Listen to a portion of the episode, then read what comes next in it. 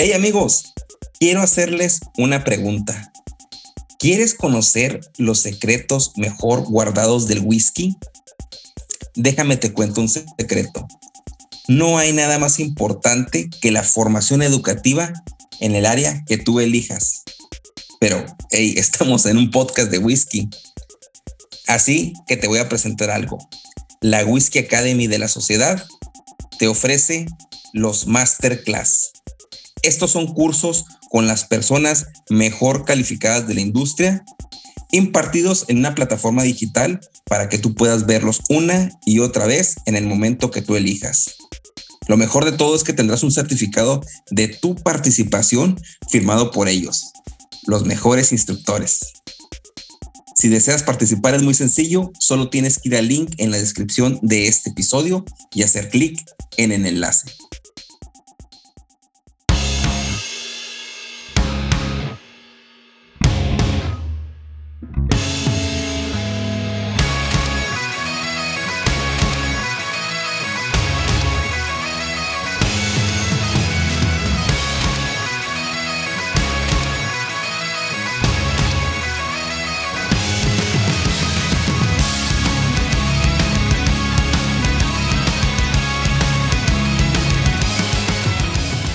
Hola a todos, bienvenidos a Whisky en Español, a el podcast donde el whisky siempre es el primer invitado. Bienvenidos a todos y bienvenidos a mis compañeros Orlando y Edgar, que una vez más eh, están aquí. ¿Cómo han estado? Edgar, Orlando, platíquenme qué tal su semana, cómo se han sentido. Bien, bien. Muy larga la semana, muy larga, pero aquí estamos ya para relajarnos un poco. ¿eh? ¿Qué, miércoles. Qué, curioso, porque sí, como que todos nos, nos hemos tenido una, una semana pesadita y parece que particularmente el día de hoy, ¿no? Parece. Sí, el ombligo de la semana. Exactamente, el ombligo de la semana. ¿Quién es esa voz misteriosa? ¿Quién habló? Amigos, vamos a presentar a nuestro súper, súper invitado. La verdad es que estoy eh, muy agradecido que una persona eh, como él eh, esté con nosotros. Eh, para adelantarles un poquito, eh, él es representante de Whisky Ambassador LTD en México y Latinoamérica. este es un programa de formación de whisky y es el primero, el primer programa acreditado en el mundo. Entonces, él nos está acompañando. él es Víctor Víctor Ramos y él les está conectando desde Ciudad de México. Eh, estamos muy contentos. Bienvenido, Víctor. Eh, un placer tenerte aquí. Muchísimas gracias, Nahum. Es un gustazo poder participar siempre hablando de whisky y cuando escuché tu podcast y me invitaste a participar con ustedes, pues me emocioné. Siempre es un placer unir voces de distintos lugares y hablar de whisky conocer, conocer gente como ustedes, como Edgar, Orlando, Nahum. Muchísimo gusto. Y pues vamos a darle, vamos a darle este programa para que todos estén emocionados y conozcan más de esta maravillosa bebida que, como siempre lo digo, el whisky es más que solo una bebida, es unión, es historia, son sueños y progreso.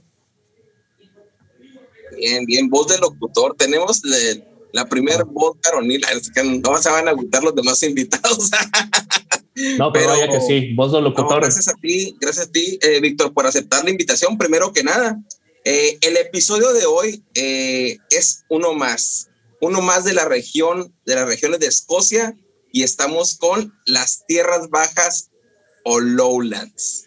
Sí, Vamos a platicar a fondo eh, dentro de que inicie el programa, que se, que se ahonde un poco más. Vamos a platicar a detalle toda la experiencia que tiene Víctor, eh, si tiene a lo mejor algún viaje, alguna experiencia, alguna botella significativa que tenga, que tenga con él ahí.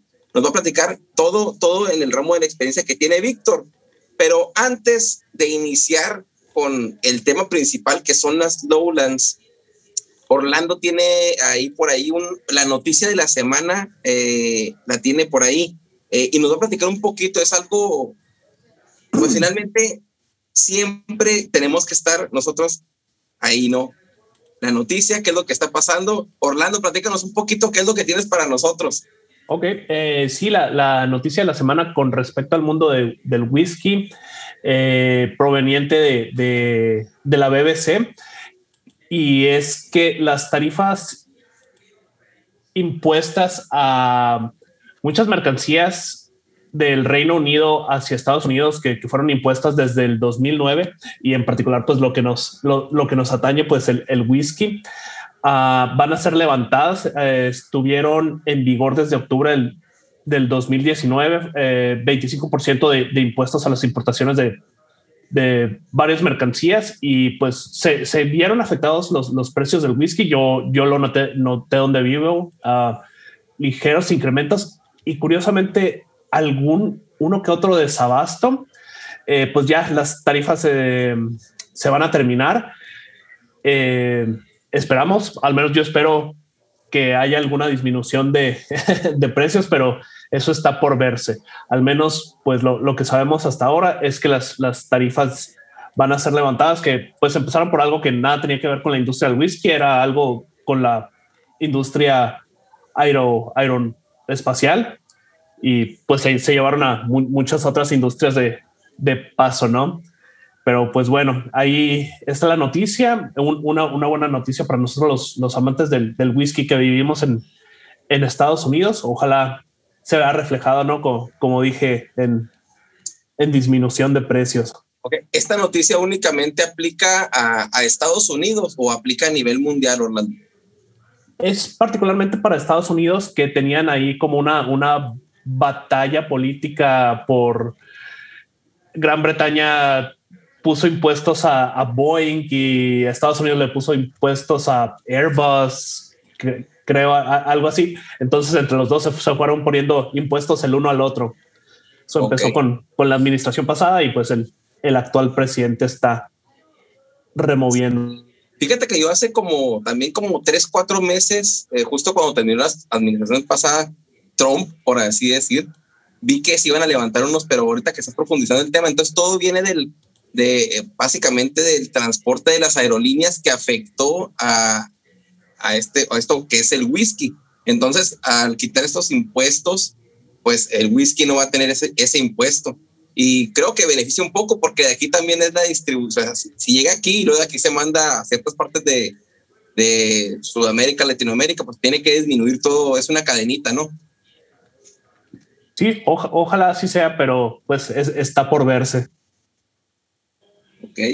Pues es bueno, una esto... noticia muy importante, ya que después de lo que lo golpeó, justamente la pandemia durante estos dos años, a tal grado que se redujo la, muchísimo la exportación de whisky hacia el mundo, también toda la incertidumbre que se dio con, la, con el, el Brexit, eh, es una gran noticia para volver a impulsar la industria del whisky, las exportaciones, la importación a Estados Unidos, el mercado principal de Escocia en whisky. Entonces Exacto. es una muy excelente noticia que Biden ya haya implementado. Eso. Sí, para, para uh, números más concretos, eh, eh, las importaciones desde que se implementaron las, las, las tarifas fue una caída del 35% en las, en las importaciones de, de whisky escocés hacia Estados Unidos, lo cual viene a representar 500 millones de, de libras esterlinas, creo que son alrededor de 700 millones de dólares, pues sí, bastante considerable. No, claro que sí, claro que sí. Otra bueno, noticia, otra noticia del mundo del whisky que no me puedo quedar callado porque es una noticia que a mí, a mí me agradó mucho cuando, la not cuando me enteré de ella. Es una noticia que salió publicada creo que el 4 de junio, o sea, hace cinco días, y es la colaboración de Old Putney con esta asociación llamada Trees para un plan de restauración de la fauna, de la flora, de la flora silvestre, de, lo, de los manglares, exactamente. Es una forma en la que, bueno, Old Putney, a través de International Beverage Company y esta compañía llamada Sea Tree Kelp Restoration Project, le devuelve un poco al mundo, ya que el, whisky de Old Putney, como muchos otros whiskies marítimos, pues le deben mucho al mar y al estado de conservación del mismo. Entonces, todos estos proyectos que se realizan para poder regresar a algo de lo que hemos tomado es algo que a mí me emociona, es algo que creo que vale mucho la pena el que se dé esto y especialmente en circunstancias como ha sido esto de la reducción de las ventas a nivel global, ¿no? Claro, claro. Sí, eh, otra muy buena noticia. De, hecho, esa noticia va a ser para el próximo episodio, Orlando le iba a decir, pero bueno, tendremos que retomar otra noticia, Orlando. Muchísimas gracias, Víctor. Pues la verdad es que siempre es importante eh, todo esto de, de, el planeta, ¿no? Y, y pues qué bueno que la industria, como hemos platicado en otros episodios, eh, que también diario y estábamos platicando que yo no sé, no me acuerdo cuál otra botella estaban haciendo botellas de 100% vidrio reciclado. Diallo era y, y Macallan, ¿te acuerdas? Con la nueva presentación del, del Naked Malt. Eh, y también ahora, fíjate, Old Putney ah, también se está sumando a, a, rescatar el planeta. Pues magnífico, magnífica noticia. Nos da mucho gusto este tipo de noticias. Y entrando un poco al, al tema eh, que es Lowlands o las tierras bajas, pues ¿quién más para que nos eh, ilustre con, con su sabiduría, no? Víctor Ramos, yo voy a dar una pequeña intro. Eh, por favor, por favor. Normalmente tomamos eh, los datos de, del libro de la historia del whisky escocés. y voy, voy a empezar y ahorita ah, complementas con, tu experiencia, Víctor. Bueno, ya hemos platicado de las Highlands, ya hemos platicado de las islas, ya hemos platicado de varias regiones pero hemos platicado de Lowlands y Lowlands eh, pues está etiquetada como la zona industrial, la zona donde se destilaba cereal. Eh, y ahorita vamos a entrar qué, cuáles fueron los motivos eh, por qué se dio esto. Siempre Highlands se distinguió por, ¿sabes qué? O sea, no hay motivo para irte para allá.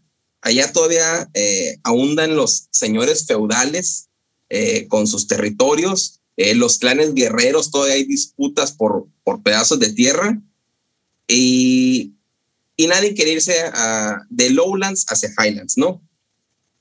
Pero, ¿qué ayudó a la gente a que se quedara en Lowlands? es lo importante. ¿Por qué se quedaron? Bueno, hemos hablado de la industrialización del whisky, pero ¿qué es esto de la industrialización del whisky? Básicamente es tecnología, tecnología en sus momentos que era rotación de cultivos, eh, los nuevos fertilizantes, el drenaje adecuado. Todo esto eh, mejoraba considerablemente la agricultura de la región y la producción en masa de cereales, que estos, esto, esta, masa de, eh, esta producción en masa de cereales, pues ayudaban, además de, de, de la economía de, propia de la región, pues también hizo que se formaran personajes como los varones del whisky, ¿no? Que fueron a veces a través de la mezcla, de la, del whisky de mezcla. Eh, siempre eh, hubo una disputa o una guerra encarnizada entre los destiladores del sur y los del norte. Ya platicamos eh, esto un poquito en, cuando hablamos de Highlands, pero mucha, el, truco, el, el, el punto aquí de cómo inició todo esto es que siempre está el, pues la mordida, ¿no? Eh, los del sur, al ser un, una, una, industria más eh, prolífera, tenía pues bolsillos más grandes para sobornar a políticos y que siguieran eh, comprándoles a ellos para distribuirlas en, en, Londres, por ejemplo, esto de los jeans, y ahorcar a su competencia en el norte que al final, me, al final de cuentas es un pedazo de la historia que más adelante pues ya sabemos que el norte también obtuvo licencias. Hubo varias familias eh, importantes, los Stein, encabezados por Andrew. Ellos tenían cinco destilerías y ayudaron a forjar el imperio de los Hyde. Hyde, si no recuerdan ahí que, cuáles son, quiénes son los Hyde, ahorita o hace poco, David Beckham promocionó un, una botella muy bonita azul, eh, Whiskey High, es un single grain, es propiedad de Diageo. Bueno, estos Stein van a ver qué importante es, quién, esta familia, quién, qué, importante es, eh, ayudó a, forjar ese imperio. Ahora, como todo, eh, los Stein, con sus cinco destilerías, tuvieron pues años de sub y baja, de antibajos también, pero se, se lograron recuperar. Sí, eh, dicen que gracias a Cameron Bridge en FIF, donde en 1928 eh, Orlando nos platicaba un poco de esto eh, en la historia del whisky de mezcla escocés. Robert Stein, él nos dijo que fue el primero, Orlando recuerdo que lo mencionó, que fue el primer, la primera persona que patentó una máquina de destilación continua, que luego de dos años, eh, Coffee, también lo platicamos en este, en el episodio, hace como tres episodios o cuatro, patentó este nuevo eh, invento tecnológico que pues ha ayudado a la industria del whisky masivamente y no solo el whisky escocés, ¿no? Eh, el whisky americano eh, y la producción de gin, la producción de vodka, la producción de tequila. La mayoría de la industria de destilado usa este, este invento que Robert Stein diseñó. Entonces, Robert Stein, formando parte de los Stein, eh, ayudó a contribuir esta expansión industrial y que el whisky pues no decayera. Ahora, eh, también se dice que, no todo en, en, Lowlands era destilerías de columna, ¿no? O sea, había 200 destilerías según lo que nos marca la fuente y la mayoría era eh, alambiques de cobre tradicional.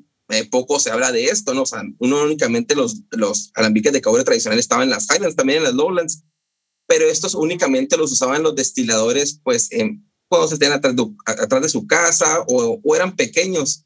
Y muchos más aún eran clandestinos. Dicen que era más difícil en las lowlands eh, escapar de los recolectores de impuestos que, que, una vez que están en prisión, escapar de la cárcel, ¿no? O sea, era tanta la demanda de agarrar a estas personas que también las cárceles estaban saturadas y era fácil eh, el evadir las leyes.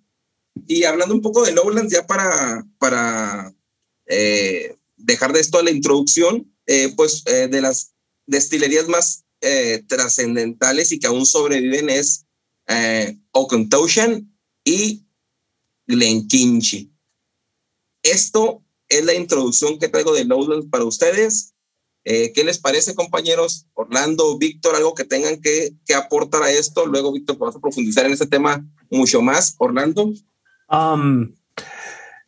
no, gracias por la, por la introducción. Eh, yo de, de Lowlands no, no, no, conozco mucho. De hecho, creo que para este episodio estoy probando mi, mi primer Lowland em, y no, no conozco muchas de las destilerías que hay. Hay algo que, que sé que por lo que es reconocido es como, como venías diciendo por blends que tiene toda, todo el sentido del mundo, pues por su proximidad, pues estar justo justo pegado a, Inglaterra, tenían que mm, hacer cosas más, más aptas para los paladares ingleses, ¿no? Que, que, esa es la, historia que recuerdo, que, que los ingleses no gustaban mucho de, de los, los whiskies ah, de las tierras altas que eran más, más burdos y más, más fuertes. Entonces el carácter de, de, Lowland pues se, se define más más ligero, más suave, más, más frutal y pues se, decantaron por, por estos estilos para sus single malts, pero se especializaron aún mucho más en, en blends, que era el, el, gusto que tenían en Inglaterra y por, por jeans. Claro, claro. Y también pues como era la zona industrializada eh, o la región industrializada, pues también quieras o no, todo lo que pues ya vimos ¿verdad? también en episodios anteriores, pero eh, todo lo que baja del norte, todo lo que baja, pues ahí se procesa y se hace, pues toman eh, los single malt de Highlands o de Isla o de las Orcadas, eh, y ahí se procesa para, para hacer whisky de mezcla, ¿no? Que este es lo, lo trascendental de Lowlands, ¿no? Es la ciudad, eh, bueno, la, la, región industrializada. Y además, también platicamos en episodios anteriores sobre que en un momento no llegó a ser eh, pues un whisky de calidad, ¿no? Eh, cuando los impuestos eh, fueron sobre de ellos a menor a menor escala a, mayor escala que en Highlands y, el, y ellos O sea, era cantidad y no calidad. Eh, y básicamente estaban sacando vodka para, para, para, para Londres. Víctor, eh, ¿tú en, alguno, eh, en alguna ocasión visitaste Escocia, visitaste esta región? Platícanos un poquito acerca de tu experiencia o bien, Si, si no tienes ah, algún viaje, platícanos pues tu recorrido por este mundo del whisky y en especial las Lowlands. Perfecto, Mira, primero que nada, este, me gustó la introducción. Y de hablar de whisky podemos hablar de whisky, de experiencias, todo un día, toda una semana y meses completos. Es algo que me encanta hablar y es de esto a lo que me dedico. Entonces, hay anécdotas que contar de todo. Sin embargo, basándonos en la plática que tú acabas de dar, en la introducción que acabas de dar, me gustaría dar la, el otro punto de vista. Tuviste un punto de vista de la gente de Lowlands, de los ingleses, respecto a los Highlands, a esta interpretación de los clanes bárbaros del norte. Entonces, también existe la interpretación de los norte hacia los del sur. Empezando con que la región que se conoce como Lowlands proviene del gaélico escocés, que era, ay, perdónenos, no sabemos gaélico, pero yo me imagino que sonaría algo así como Galdad o alguna cuestión de ese estilo, ya que era la zona no gaélica, era lo que en lengua germánica era los Lalands, que después se volvería como Lowlands cuando se hace en lengua inglesa, tomando como referencia justamente algo que nos dejaron los romanos. Y antes de, también recordemos que la división que existe de Lowland fue entre histórica, pero principalmente una razón de impuestos, una, una razón de división política para el cobre de impuestos. Sin embargo, en esta división que había entre los que eran los gaélicos, los germanos, los ingleses y la intervención romana, cuando los romanos llegan a Inglaterra, ellos empiezan obviamente desde el sur y construyen una primera muralla llamada la muralla Adriano. Eso lo construyen por ahí del siglo 120 después de Cristo. Y durante el tiempo que los romanos estuvieron en la isla, fueron expandiéndose y les tomó otros 20 años, para 1942, construyen la, el muro de Antonio.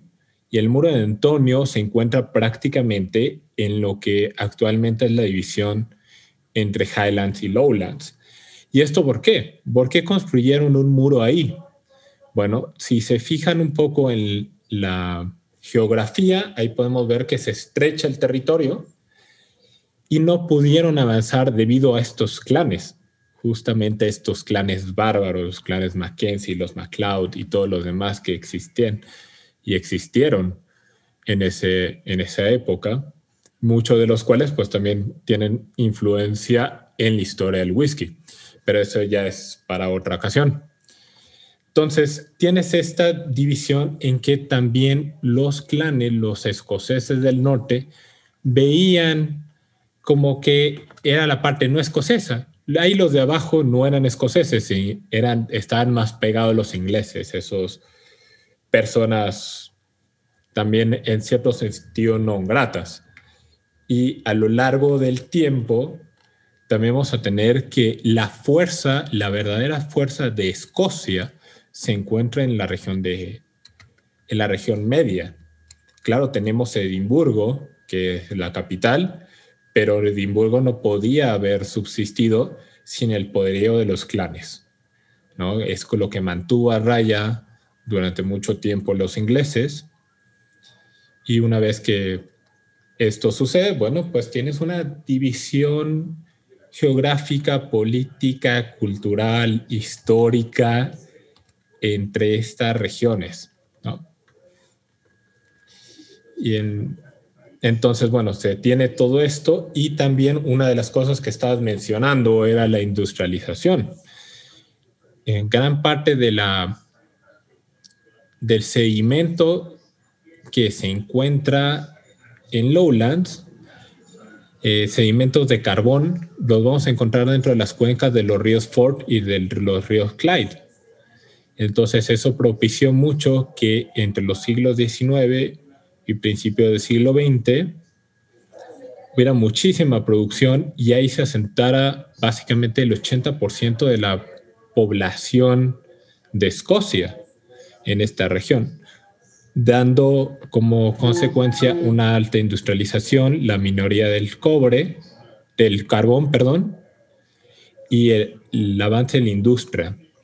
Mencionaste también a los Stein y también la destilación. La destilación, como lo planteó Stein o como lo perfecciona Andreas Coffey, ahorita se usa no solo para la destilación, para que sea la redundancia, de los productos destilados, sino se usa para la destilación de cuestiones como el petróleo, la producción de plásticos, todo lo que sea un proceso que requiera destilar, lo más probable es que encuentres estas columnas de destilación continua. Entonces se ha vuelto algo importantísimo este método de producción para todo tipo de industrias. Víctor, ¿y por qué crees que, bueno, eh, en la actualidad, ¿no? O sea, en la actualidad, eh, tu punto de vista, ¿por qué Lowlands eh, no tiene estas o más destilerías de las tantas que había representativas como ahorita, ¿no? Eh, Glen Livet, eh, Glen Fiddick, ah, bueno, podría nombrar muchas, ¿no? Pero bueno, Lowlands tiene dos, tres, perdón. Todas las demás o, las que hay, no sé si tengas el placer de conocer, eh, ahorita nos platicas un poquito quién, quién eres eh, y cómo conociste este destilado, pero ¿dónde están o es únicamente producción de masa de mezcla, ¿verdad? hay fábricas que sacan, eh, no sé, Bucana, Chivas, Passport, Black and White, o, o dónde quedaron, eh, o si en, en, algún momento hubo de las 200 que mencioné ahorita con licencia, ya no están. ¿Qué es lo que pasó desde el punto de vista cultural histórico? Lo que pasa con todas las industrias, tienes un nacimiento, un crecimiento, un, auge, apogeo y, un declive. También lo vimos en Capeltown. Capeltown fue la capital del whisky. Actualmente existe una cantidad mínima de destilerías en Capeltown. Si no me equivoco, solamente existen tres destilerías en Capeltown, siendo Springbank la que suena. Y ahí fue la capital del whisky. Lowlands tuvo esta división, obviamente hubo muchísimo movimiento y hubo una gran división entre el norte y el sur con la aceptación de los de la destilación continua. Los primeros en adoptar Andreas Coffey fue Lowlands. No recuerdo el nombre de la destilería que fue la primera, entonces no les voy a, a mentir y no me voy a arriesgar a, confundirme. Pero se da ahí la parte y también Lowlands aceptan la producción de cebada no malteada. Entonces hubo muchas cuestiones ahí. También, como bien mencionaste, era mucho más difícil escapar de los recaudadores de impuestos estando en esta región, porque tenías la capital, simplemente tenías la capital mucho más cerca. ¿A dónde iban todos los impuestos? A la capital, a las arcas reales. Entonces, era mucho más difícil escaparse. ¿Qué hacías? Encontrar otros métodos de destilación que bajaran los precios, que te bajaran las cuotas. Recuerda que los impuestos eran tasados ya sea en, el, en la materia prima, en el volumen alcohólico o en el volumen de destilación. Entonces, tenías muchas cuestiones que afectaban esta tasa de impuestos, entonces era buscar una u otra forma. Y una de las cosas que estaban tasadas era la cebada malteada. ¿Qué hacías? Puedes mezclarlo con cebada no malteada o con otros granos que no tuvieran impuestos.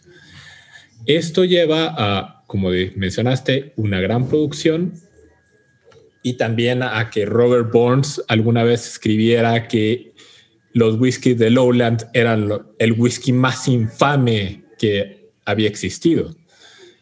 Entonces, ¿Qué obtienes ahí también? La necesidad de empezar a mezclar por economía, por creación, por innovación. Entonces, por eso es que el whisky, pues, acarrea,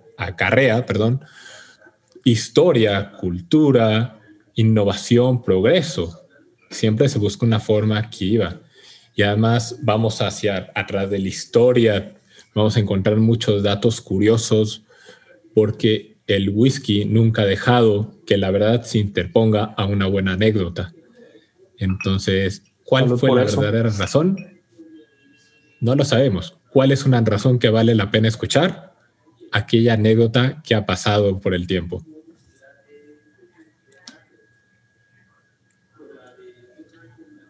No, súper bien. No, no podría estar más de acuerdo contigo, Víctor. Siempre me ha encantado tu, frase de, que, la verdad no se interponga a, una buena, a una buena historia.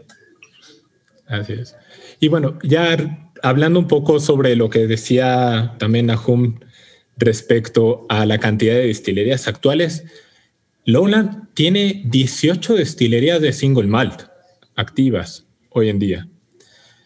La mayoría son de consumo local. Es por eso que solamente nos llega o tenemos esta visibilidad de la malta de Edimburgo, que es eh, Glenkinchie, o la destilería de Glasgow, que es Auchentoshan. O sea, son las dos más famosas, pero tenemos otras 16 destilerías de single malt y también tenemos, creo que cinco o seis de las destilerías de grano, de las siete que existen. Entonces, ahí hay una gran concentración y por eso es que se conoce también Lowlands como un lugar donde se crean las mezclas, porque cinco, son cinco destilerías de las siete destilerías de grano que existen, están en Lowlands. Ok, vaya, vaya, muy interesante. Algo que, me llamó la, atención de lo que mencionabas de ah, Víctor es la, industria del carbón en, en Lowlands. Me, parece que esa puede ser bien la, explicación de, del por qué ahí no usan turba, ¿no? Para el secado de la malta, dado que tenían carbón, pues a lo mejor no lo necesitaban, ¿no? Bueno, recordemos que también eh, para los single malt mucho tiempo se usó la turba, también para conservar esta característica de lo que era el whisky. Posteriormente se encontró ya otras fuentes alternativas mejores y para la destilación continua simplemente no usabas turba era muy ineficiente tratar de calentar una alembique de destilación continua con un material que cuya porcentaje de rendimiento calórico está alrededor de los 30%. Entonces, si tienes recurso de carbón mineral, pues usas el carbón mineral. Entonces, sí, eh, ahí, es una de las explicaciones. Claro una, una de las preguntas que, escuchándote eh, y, estoy leyendo un poco esto y lo que nos he dicho siempre, pues todas las fuentes que tenemos, ¿no? Siempre Lowlands, eh, eh, whisky, whisky de mezcla. Ok, la industria de whisky de mezclas, o sea, o el blended Scotch whisky, se concentra en Lowlands. O sea, ahí están todas las presentaciones que vemos comúnmente en, en el resto del mundo o ya hay ciertas destilerías que se han posicionado en otras regiones, digamos, Space, hay sí, están ahí, por ejemplo, todo lo que sale. Volvamos, volvamos a una definición básica. ¿Qué es un blended? Bueno, es cierto, tienes razón, ¿verdad? ¿Para qué? Bueno, yo digo la. No, no, no, no, no. hagamos el ejercicio, hagamos, hagamos, el ejercicio también para los que nos están escuchando. ¿Qué es un blended whisky? ¿Cuál es la definición de un blended whisky, por favor? Un, blended scotch, eh, mezcla de, de, whisky de malta con, con whisky de, de grano, que, que esa definición es muy ambigua, ¿no? Pero ahí lo tienes. Es mezcla de malta y mezcla de grano. Tenemos cinco de las siete destilerías de grano en Lowlands. Entonces, con una producción así Cameron Bridge, que le pertenece a Diageo, produce arriba de los 100 millones de litros de alcohol al año. Griban, Kirban, de William Grant Sons, produce más o menos lo mismo. Entonces, ¿qué es más sencillo? Traerse las pipas, los contenedores de las destilerías que te están produciendo 10 millones de litros al año entre lo que ya estás en, guardando, envasando, lo que estás poniendo en barricas y lo que te vas a traer, que tratar de mover 100 millones, que es más sencillo. Entonces, sí, la concentración de la creación de los blended scotch están por economía geográfica y en lowlands. Lo llevas a, a las destilerías, a estas destilerías monstruosas que te están produciendo esta cantidad increíble de litros de alcohol y ahí produces el blended. Genial. Genial. Sí, porque pues desde antaño, ¿no? Eh, eh, y te, te dice aquí, por ejemplo, la fuente que tengo, que desde un inicio, pues, la gente, pues, no, mejor destilaba ahí mismo y huía de, de los recolectores de impuestos porque tenías carreteras, porque tenías automóviles. Cuando ya se caía nevadas, por ejemplo, en la región eh, opuesta que es Highland, una nevada se cerraban caminos, caminos rurales, apenas estaba iniciando el tren. Entonces, históricamente, a, pesar de, los avances tecnológicos, sigue eh, la historia repitiéndose, siguen trayendo la mayoría de las maltas a Lowlands y se siguen pues produciendo los whiskies de escoceses de mezcla eh, en Lowlands y son los, finalmente, son los whiskies que son, siguen siendo los más vendidos a través de la historia, a pesar de que digamos, oye, no, tengo una botella de Highland Park, pero oye, o sea, es una, decía eh, Orlando, una contra nueve que se venden de whiskies que son de mezcla. Totalmente. Eh, dependiendo de la fuente que revises, te van a, creo que la cifra más baja que yo he encontrado sobre el mercado de los blendeds respecto al total de whiskies que se venden, el más bajo es de 68% de la producción. Pero normalmente las cifras que vas a encontrar rondan alrededor de justamente 9 de cada 10, del 90% de los whiskies vendidos en el mundo son blended Scotch whiskies, o bueno, blended whiskies, hablando también de, las otras regiones del mundo que venden whisky. ¿no? Entonces, dependiendo de la fuente, se, siguen siendo la gran mayoría. Entonces, el blended siempre se va a vender más que el Scott, que el single malt, por la simple razón que produces más. O sea, puedes producir whisky muy ligero de, de una destilación continua con estas cantidades de 100 millones y es un whisky que te va a dar pues un balance, no mucho carácter y es un whisky ligero de tomar. Mencionaste el High de que está promocionando, bueno, que salió con David Betham y lo has probado, es un whisky bastante ligero, ¿no? Pasa prácticamente como agua, no hay tanto que te dance o tan complicado, es un whisky que te dice esto es lo que te ofrezco, a, B, C, siénteme, listo. Lo haces un poquito más y tienes menos carácter y entonces le agregas el carácter de los single malt y creas una mezcla que puedes tener un volumen de 70% de, de single grain, o sea, de whisky de grano, y 30% del otro, que es normalmente en lo que están las cifras.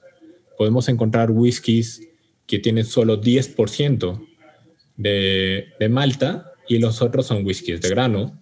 O podemos encontrar que son casos mucho más excepcionales que, la, que es al revés. Que tienen un 70% de malta y un 30% de grano. Pero siempre tienes más whisky de grano. Ok. Y, los whiskies de grano, hablamos de whisky de grano, eh, en Estados Unidos creo que nomás son 3, 4 granos, ¿verdad? En cuanto al whisky americano. Pero hablando de, del whisky eh, escocés eh, de grano. Son los mismos granos, o sea, son, siguen siendo los mismos cuatro, maíz, centeno, eh, eh, trigo y la otra es la cebada. ¿Cuál es más barato de, de, ellos y cuál es el que va más ahí como que básicamente haciendo ahí espacio para no gastar en los demás? Esa es una pregunta muy complicada, ya que vivimos en un mundo globalizado, un mundo internacional. ¿Qué te puedo decir que es lo más tradicional que se emplea para el whisky, para el whisky escocés?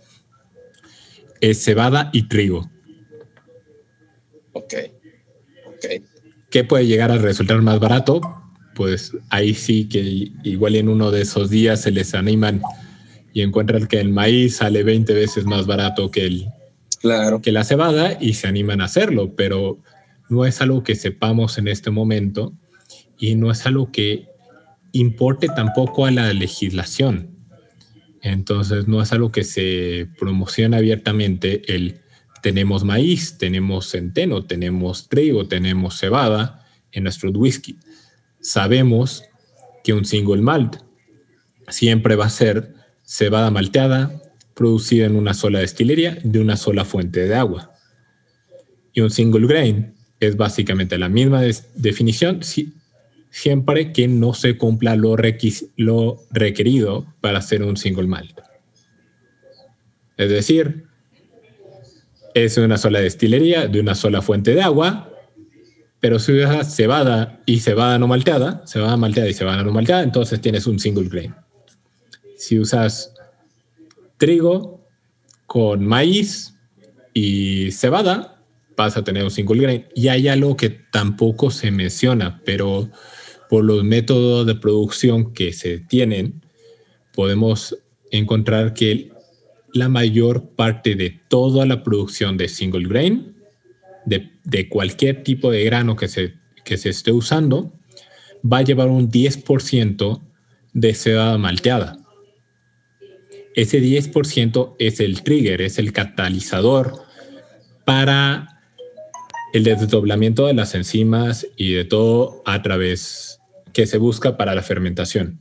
Ya, no vamos a ir más profundo, pero porque si no ahí ya nos metemos en una clase de cómo se está realizando el proceso de destilación y no es el punto de esta conversación, ¿no? Pero tenlo ahí, no vamos a encontrar o va a ser muy difícil que te digan esto es un single grain 100% de trigo.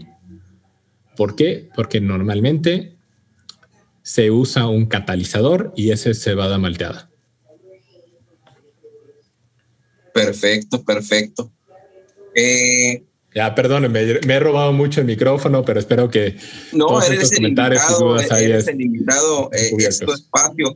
También me gustaría que me platicaras un poquito, Víctor, eh, un poquito al lado las Lowlands. Eh, ¿Cómo iniciaste en, en, este mundo? Porque no, eso era la primera parte y no sé por qué este, se fue con la, con la, este, con la emotividad de querer eh, platicar sobre la región. Pero bueno, para conocerte un poquito mejor, eh, bueno, ¿quién es Víctor Ramos? ¿Cómo, no, cómo llega a ser eh, un whisky ambassador? Eh, ¿Cómo llega a estar inmiscuido en los, pues, en los temas del de, proyecto de Whisky México, ¿verdad? un proyecto ambicioso ¿verdad? en Latinoamérica, donde pues, al final eh, lo, lo padre de esto es que tratas de que toda la gente aprenda y tenga finalmente una carrera para poder, pues todos, todos nosotros tenemos una pasión, la pasión que es el whisky, ¿no? Pero qué mejor tenerlo de una forma, este, pues una certificación, vaya, internacional. Platícanos un poco quién eres, Víctor. Muy bien, pues yo soy Víctor Ramos. ¿Qué signo eres? ¿Qué signo eres? yo soy Víctor Ramos y soy lo que algunas veces me gustaría nombrar como un fanático, un apasionado o hasta cierto sentido un otaku del whisky. Es algo que desde que lo fui conociendo me fui enamorando de él. Tuve yo, pues desde joven, el gusto por los destilados. La verdad es que yo empecé en la adolescencia a tomar, como creo que todos, en algún momento tomamos, empezamos a, a ver qué nos gustaba y la cerveza nunca me atrajo. ¿Qué es lo que me atraía? cuando podíamos conseguir una botella, entonces siempre fueron destilados. Todo el, toda mi vida fueron destilados. Yo aprendo a tomar cerveza ya mucho más grande, eh, con este boom que se dio en México sobre la cerveza artesanal. Pero lo mío siempre fueron los destilados. ¿Y dónde me involucro yo con el whisky? ¿Dónde empiezo yo a, a querer aprender y encontrar que el whisky era más que una bebida, ¿no? Era más que el trago que me iba a tomar yo en la fiesta. Y eso me sucedió durante mis estudios de maestría en China.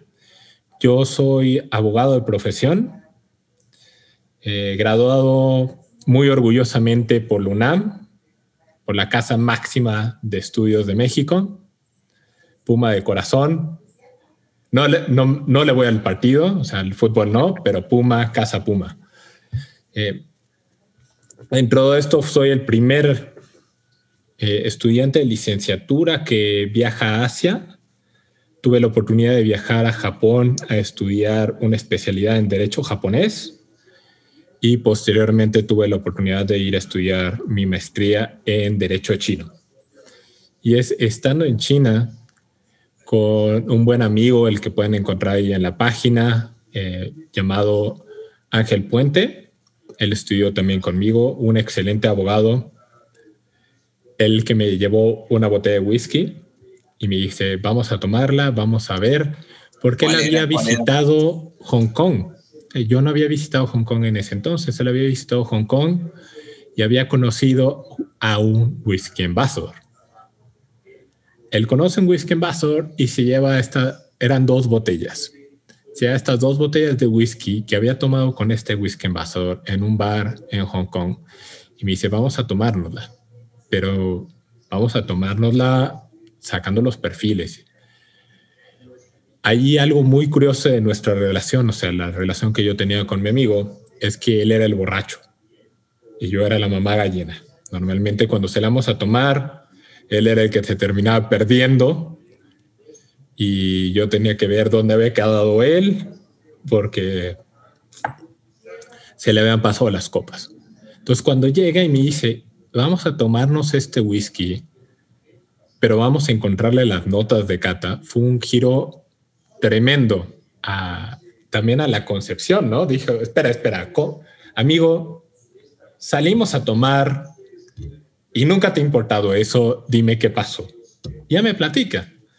Y eso es mi primer encuentro con el whisky más allá, porque también me cuenta la, historia. Eh, un, ya para entrar a la parte de la historia, ¿no? El whisky, uno de los whiskies que había llevado era un Famous Grouse. Entonces, tiene una cantidad de historia tremenda esa botella. Entonces me empieza a contar la historia que le, había, le habían contado en el bar de Hong Kong y de ahí nace. Después, cada oportunidad que había de ir a Hong Kong, la vida me fue llevando a, a trabajar en China a tener una visa de negocios y esta visa de negocios me obligaba a salir de China cada mes, cada dos meses. Entonces, era una buena excusa para visitar Hong Kong. Hong Kong no se considera de forma administrativa parte de China, de la República Popular de China. Entonces, tú llegas a Hong Kong y ya contó como tu salida del país. Entonces, en esas vueltas, pues qué mejor que ir a estudiar sobre whisky e ir disfrutando de lo mismo. ¿Tú ya tenías alguna, por ejemplo, cuando llegó tu Ángel, este, un saludo si nos está escuchando, Ángel, eh, ahorita que estaba, si estaba buscando tu, tu perfil, vi que era el cofunda, bueno, cofundadores de, de Whisky México. Eh, ¿Tú ya tenías algún, alguna, eh, bueno, experiencia previa en, o porque nosotros en un momento no sabíamos el, el whisky que se cataba, pensábamos que, que solamente era un whisky, ¿cómo está formado? Pues por hielo, un vaso y no sé, pone whisky y agua mineral, ¿no? Tú ya tenías una experiencia previa en, en, saber que, oh, el whisky tiene perfiles, el whisky tiene historia, el whisky se compone de bla, bla, bla cereal, o realmente esa, dijiste tú, oye, ¿cómo que, cómo que catar o cómo fue esto? tiene historia, no tanto. La verdad es que por algo había yo terminado en Asia, ¿no? Yo era un enamorado y soy un enamorado de la cultura asiática, especialmente de Japón. O sea, ese fue mi primer amor y eso es lo que me llevó hacia esas tierras. Entonces, historia de Escocia, historia de Europa, no me había llamado y como te me comentaba, destilado sí. Y entonces sabía que el destilado tenía y solía ya de, de por sí tomarlo derecho. El tequila siempre lo he tomado derecho. Claro, todo como debe de ser. mi bebida favorita, bueno, mi trago favorito durante muchos años fue el gin tonic. Me sigue gustando mucho y es tomo la ginebra sola o en gin tonics, eran las dos formas. Y básicamente todos los destilados de esa manera. Entonces sí le encontraba yo ya algunos sabores, ya le encontraba yo perfiles, aromas y demás, sin nunca profundizar. O sea, nunca profundicé en el asunto hasta ese momento en que mi amigo me lleva estas dos botellas, me habla de historia y el discurso que le había dado este caballero, y me empieza a enamorar, me empieza a enamorar, empiezo yo a, leer y me gusta la historia, me gustaba todo esto, eh, de las anécdotas de qué está sucediendo y cómo ha sido el crecimiento, cuánto ha ganado, cuánto ha sacado el whisky del, del pueblo escocés y cuánto ha sacado el pueblo escocés del whisky. Han tenido esta sinergia a lo largo de más de 400 años que es parte intrínseca entonces uno se va enamorando tanto de la, de bebida como del pueblo, de la historia. Entonces eso fue lo que me fue ganando hacia ello. Eh, desafortunadamente no terminé siendo yo un catador de sake, me hubiera encantado, pero aprender a leer en japonés, a leer en inglés, hay una pequeña gran diferencia. El japonés aprendí a hablarlo, aprendí a leerlo en un nivel básico, pero ya meterme en libros de texto, de historia, novelas escritas en japonés, pues fue algo que, evitó que hubiera esa conexión con el saque, ¿no?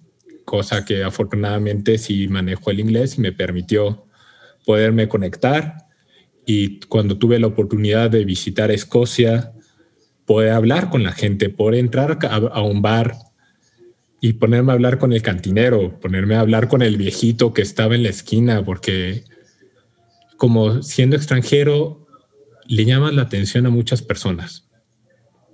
O para bien o para mal, eres el bicho raro, cuando no hay otro latino por ahí. O a los mismos latinos, eres el bicho raro, ¡oh, el mexicano! ¿Cómo estás? Entonces, con la posibilidad del idioma también se abrió la posibilidad de aprender más de la gente, más de su cultura y más de cómo es la influencia de esta bebida. Entonces, eso fue lo que me llevó a, enamorarme y ahora dedicarme al whisky. ¿Cómo, ¿Cómo evoluciona eso? Pues entiendo que pues, tu amigo te trajo la botella, empezaron con la cata, con Famous Grouse, y obviamente has llegado a otro nivel encima de nomás hacer a catas con tus amigos, ¿verdad? cómo evoluciona eso de, de, nomás hacer la carta con tu amigo a donde estás en este momento. ¿Qué fue lo que sucedió? ¿Cómo llegaste pues, a, lo que estás haciendo ahorita? En pocas palabras, el whisky embajador que, con el que bebió mi amigo. Ah, cuando yo ya iba a Hong Kong a este bar a tomar con él y a que me diera clases. Y él es el que nos dice, de hecho nos dice a mi amigo y a mí, a Ángel y a mí, porque no se certifican. ¿por qué no, ya saben de whisky, por qué no van a presentar su examen? Y entonces nos fuimos a Escocia a presentar el examen. Wow. Entonces, no, tampoco es que yo tuviera un círculo súper amplio y es algo que ustedes tienen maravilloso y es algo que se da. El poder tomar con amigos, el poder estar teniendo esta convivencia. En, allá éramos básicamente un par de locos y luego cuando él deja China, pues yo me quedé, pero ya con este placer y esta intención de seguir aprendiendo, Entonces, no, más bien yo descubro el gusto de tomar con los amigos, hablar de whisky, tener este grupo de whiskeros, de apasionados, cuando regreso a México. Em, yo regresé a México hace apenas dos años y medio. Yo regresé en julio. Ah, no, espera, llevan hace tres años. Yo regreso en julio del 2018 a México. Y es aquí cuando me empiezo a reconectar y llegamos, yo regreso a México, me vuelvo a conectar con mi amigo Ángel de Ecuador y planteamos la idea de whisky embajador en Latinoamérica. Entonces tenemos muy, muy buena relación con los directores de, de Whisky Ambassador, porque habíamos sido los dos latinos locos que vivían, que no habían viajado a su país a certificarse, sino dos locos que habían estado del otro lado del mundo, que no tenían nada que hacer, que conocieron el whisky por un whisky ambassador en Hong Kong, en un bar. Entonces, la historia que nosotros teníamos les gustó. Y cuando dijimos, queremos llevar Whisky Ambassador, queremos que la gente se eduque, se certifique, aprenda en español en Latinoamérica, nos dieron la, puerta abierta, ¿no? O sea, semáforo verde, adelante con el proyecto. Qué genial. Esa es una buena historia. No, sí, excelente. Y bueno, para una persona que esté interesado en, en tomar cursos ahí con ustedes en México, ¿cómo, ¿cómo, lo pueden hacer? ¿Cómo se pueden poner en contacto con ustedes? ¿Qué, qué, qué es un, para un principiante que quiere aprender también? ¿Cómo, cómo, cómo empiezan? ¿Cómo, cómo es ese, ese, ese, pues ese, ese trámite, verdad? Muy bien, pues mira, para poder tomar el curso, de hecho tenemos ya abiertas las inscripciones para el próximo curso, el curso de otoño de este año. Iniciamos el 10 de julio. Son siete sesiones cada dos semanas. Nosotros es la clase, la clase es en línea para todo el que quiera tomarlo. Y si se encuentran en México, en cualquier lugar de la República Mexicana, nosotros les podemos hacer llegar los whiskies que se van a catar. Empezamos con distintos whiskies, o sea, whisky simples con un perfil muy específico en el cual no es algo complejo.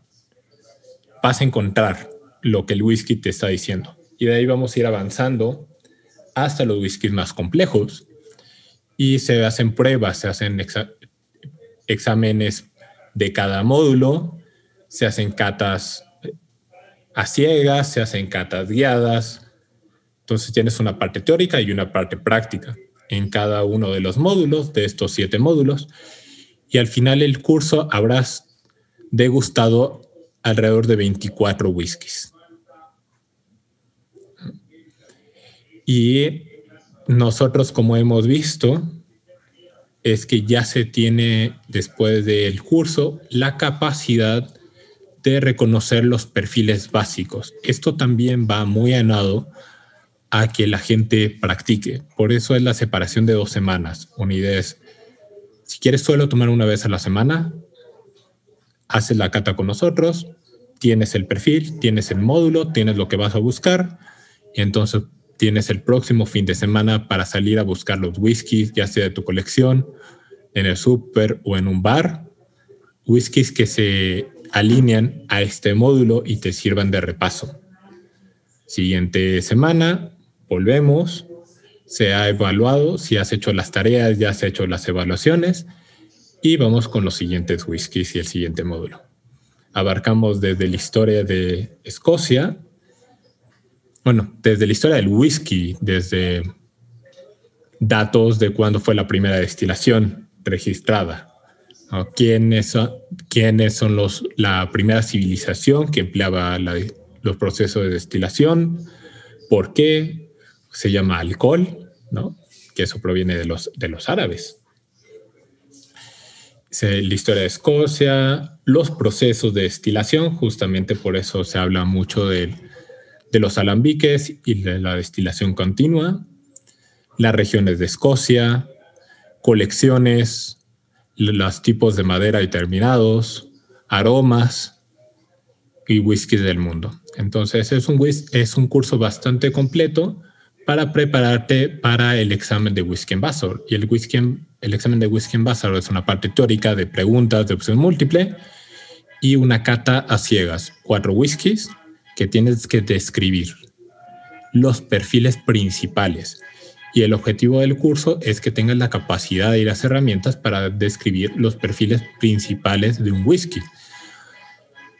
Un whisky tiene, puede tener muchísimos perfiles. Y si ahorita nos ponemos a hablar del Ocean que están tomando, vamos a encontrarle muchas notas, especialmente entre más complejo o más eh, años que se tenga, distintos terminados, le da cierta complejidad al whisky, ¿no?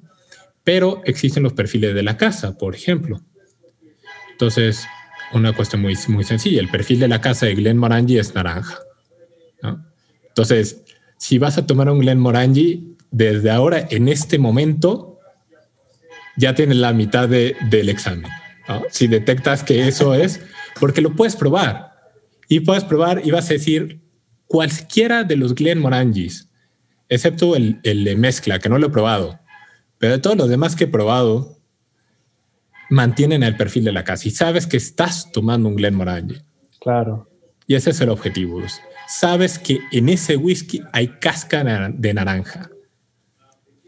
Y otras Bromeaba alguna vez con un amigo, amigo diciéndole de, tú, tú di que hueles vainilla y hueles a manzanas y vas a estar como 80% de las veces bien. Totalmente. Y además eso es una cuestión química. O sea, en el proceso de destilación vas a tener eh, compuestos y entre los compuestos más, más comunes la vanilina. Y esos son los que te dan lo, frutal, la manzana, ¿no? Y eh, la vanillina la vas a obtener de la misma destilación, pero principalmente de las barricas. Entonces tienes todo este entendimiento de cómo se hace y también cuando hablas de los, de los procesos, ¿cómo vas a obtener? Y ya sabes que siempre así, y es algo que yo hacía, yo hago mucho cuando hablo con algún, tengo la oportunidad de hablar con algún maestro destilador o algún representante de marca, especialmente cuando no he tenido oportunidad de probar su whisky, que se ha pasado, el, porque hay demasiadas marcas de whisky en todos lados, ¿no? Entonces te dicen, ah, mira, estamos haciendo este whisky en Argentina, estamos haciendo este whisky escocés, lo primero que yo les pregunto es, ¿me puedes describir el proceso que llevas, el tipo de alambique que tienes, lo más detallado posible que se te permita o que conozcas? ¿Por qué? Porque el tipo de alambique, el tiempo de la destilación, la cantidad de carga te va a dar un perfil. No es lo mismo hacerlo en un, en un alambique pequeño y en un alambique chaparro que en un alambique alto esos son perfiles radicalmente distintos que te va a dar la destilación, ¿no? Y esta pregunta ya era como, ah, ok, ya sé que me puedo esperar del New Make, ya sé que me puedo esperar de este whisky. Vamos a ver si estoy en lo correcto, vamos a ver si me equivoco y ya no me de, ya no me un golpe. O sea, si me dicen esto, igual y me estoy imaginando por la región, por el lugar, por los otros whiskies de referencia, igual y te dices, ah, esto debe ser súper frutal. Lo pruebas y es un golpe de, de madera, es un golpe de aceites, ¿no? De mantequillas. Cuando ya le preguntas cuál fue su proceso, dices, ok, me voy a esperar un whisky con bastante carácter, ¿no? Entonces, bueno, eso es una de las cosas que se aprenden también en el curso. Y, el curso mencionaste que si estás en, la República de, en México, pues que te puedes, puedes hacer llegar los whiskies. El curso, está, el curso está abierto para alguien afuera de, México también o está, es para... Está abierto para cualquier persona hispana en cualquier parte del mundo que lo quieran tomar. El precio se los doy aparte, o sea, no está publicado el precio para ellos. Eh, básicamente por la cuestión de los whiskies. O sea, hay un costo entonces, el costo que está publicado está pensado con el paquete completo. Ya si me contactan y me dicen, oye, yo lo, puedo, yo lo quiero tomar, quiero estar ahí, eh, también es, bueno, esto es lo que sería sin, tienes oportunidad de, de, viajar a México a presentar el examen, sí o no, y las circunstancias. Somos bastante flexibles en ese asunto y, y el objetivo es educar, el objetivo es compartir sobre el whisky. Entonces, de cualquier parte del mundo, de habla hispana, son bienvenidos a tomar el curso. Ya ahí ve, para la parte de las catas y de la parte práctica, pues ahí vamos platicando cuáles son los whiskies que pueden conseguir. ¿no? no es lo mismo lo que se puede conseguir en Bolivia que lo que pues, se puede conseguir en Estados Unidos. Pues esa era mi pregunta. Si, por ejemplo, nosotros que estamos en Estados Unidos, ¿serían whiskies que son fáciles de conseguir o habría, habrá alguna dificultad, por, por ejemplo, aquí en Estados Unidos para conseguir los whiskies que se necesitan? Lo primero sería que yo te preguntaría es, ¿qué whiskies tienes en tu casa? Con eso vamos trabajando okay. y luego te, te, diría, ¿qué whiskies puedes conseguir? Y tienes por ahí Total Wine y tienes una cantidad, o sea, en Estados Unidos no les va a conse cons conseguir trabajo. Pues sí, sí, me imagino. Conseguir una gran variedad de whisky. Y ya el examen, el examen es la parte un poquito complicada. Entonces ahí es, eh, si tendrían que viajar para México a presentarlo o tendríamos que ver si les podemos llegar, hacer llegar los whiskies de una manera que, o sea, les podré mandar yo las botellitas. Es algo que hemos hecho también aquí en la República Mexicana para las personas que no pueden venir a la ciudad. Les, también, les enviamos el, las botellitas del examen y lo sirven y se conectan, ¿no? Y se hace todo a través de Zoom para que esté. Finalmente es un examen que uno lo hace por placer, no es el examen de la primaria. No esperamos que estés copiando, ¿no? Esperamos que estés haciendo esto por gusto, por reto y por superación propia. Y lo importante es que no se sepa cuáles son los whiskies que estarías degustando. Entonces eso, y eso sí tiene colineamiento de Escocia. Para el curso tenemos ya, después de dos años de estar aplicando el examen, ya tenemos la libertad. Cuando iniciamos la propuesta, les dijeron, les comenté, nos dieron puerta abierta, nos dieron semáforo verde para hacerlo, pero con supervisión. El primer examen y todo fue supervisión directa de Whisky Ambassador. Ya a lo largo de dos años ya tenemos la posibilidad de nosotros trabajar con la persona que quiera tomar el curso y el ver qué whiskies va a tomar durante todo el curso, a sacar el mejor provecho. Ya hay una cuestión de, bueno, de haber probado nuestra capacidad como educadores y como formadores de catadores de whisky. Ya el único es el examen, pues son los whiskies que ha autorizado Whisky Ambassador para esa evaluación.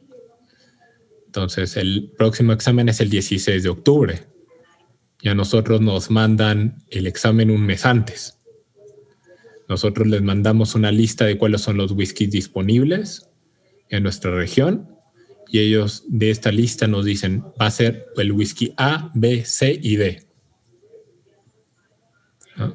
Claro. Entonces, para las personas que nos están escuchando en este momento, eh, los links y eh, la página y la información va a estar en, el, en la descripción del episodio para que si están interesados le den clic y vayan directo donde está la información. Igual el contacto de Víctor va a estar eh, igualmente en la descripción. Si les interesa, eh, todo lo que él nos ha contado, fíjense que es algo que a cualquiera motiva y cualquiera que está aquí escuchando el podcast, me imagino que es por interés, es por que le gusta y pues, es como un sueño hecho realidad, ¿no? El que te platiquen que, que una, un organismo directamente de Escocia tenga a una persona como Víctor dándonos las facilidades para, para presentar este, esta certificación y que tú tengas pues el orgullo de haber presentado este, este examen eh, y eh, deja todo el examen, pues todo el, el, curso, el conocimiento que te da Víctor a través de semanas, que no es uh, express, y tengas un, un, un, un diploma reconocido por eh, Whisky Ambassador, eh,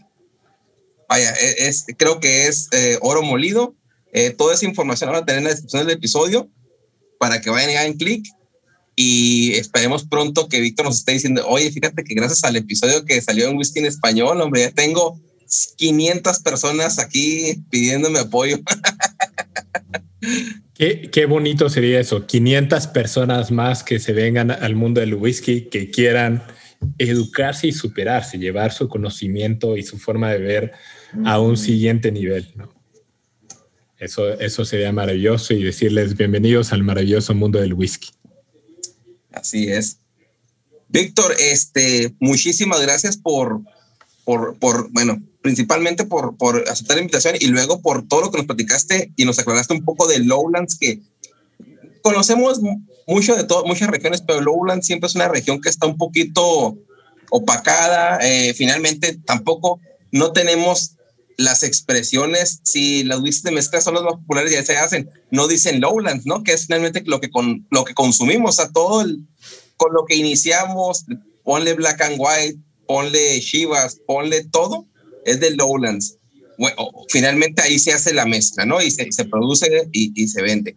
Si tengo algún error, me corriges. Eh, veo como quieres hablar, Víctor, a ver. Nada, es, es justamente eso de no, no, no encasillemos a los blends, a los whiskies de, de, mezcla en una región, ya que provienen de varios lugares, ¿no?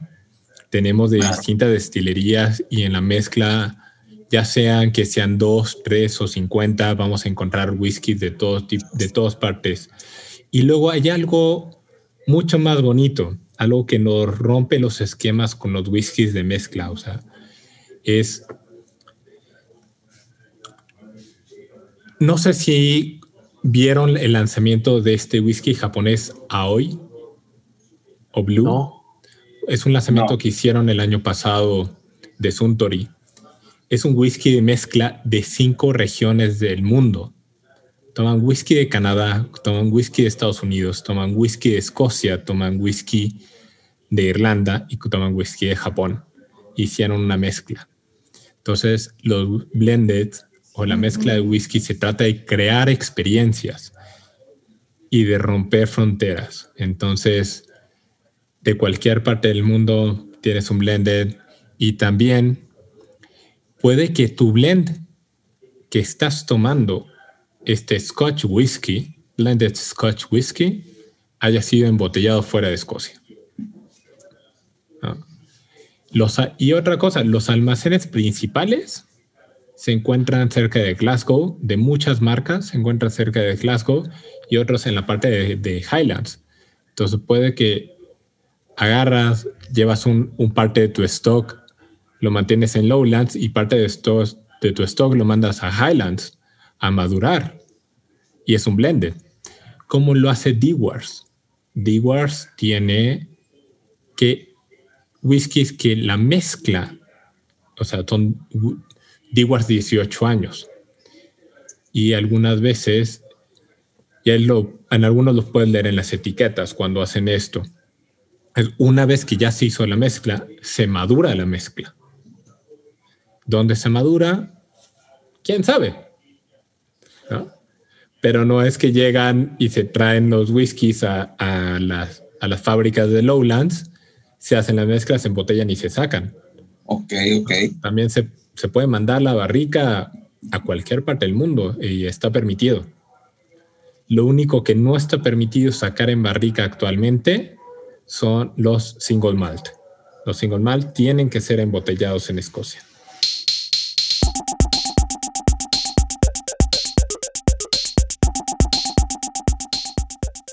Hola de nuevo. Si deseas que tu negocio, producto o servicio aparezca en este espacio, manda un mensaje a la cuenta de Instagram de Whisky en Español, arroba whisky en español, o a nuestro correo electrónico whisky en español 0 arroba gmail.com. Nos podrás identificar por el mismo logo que tenemos en este podcast. Esperamos tu mensaje y nos vemos el próximo episodio.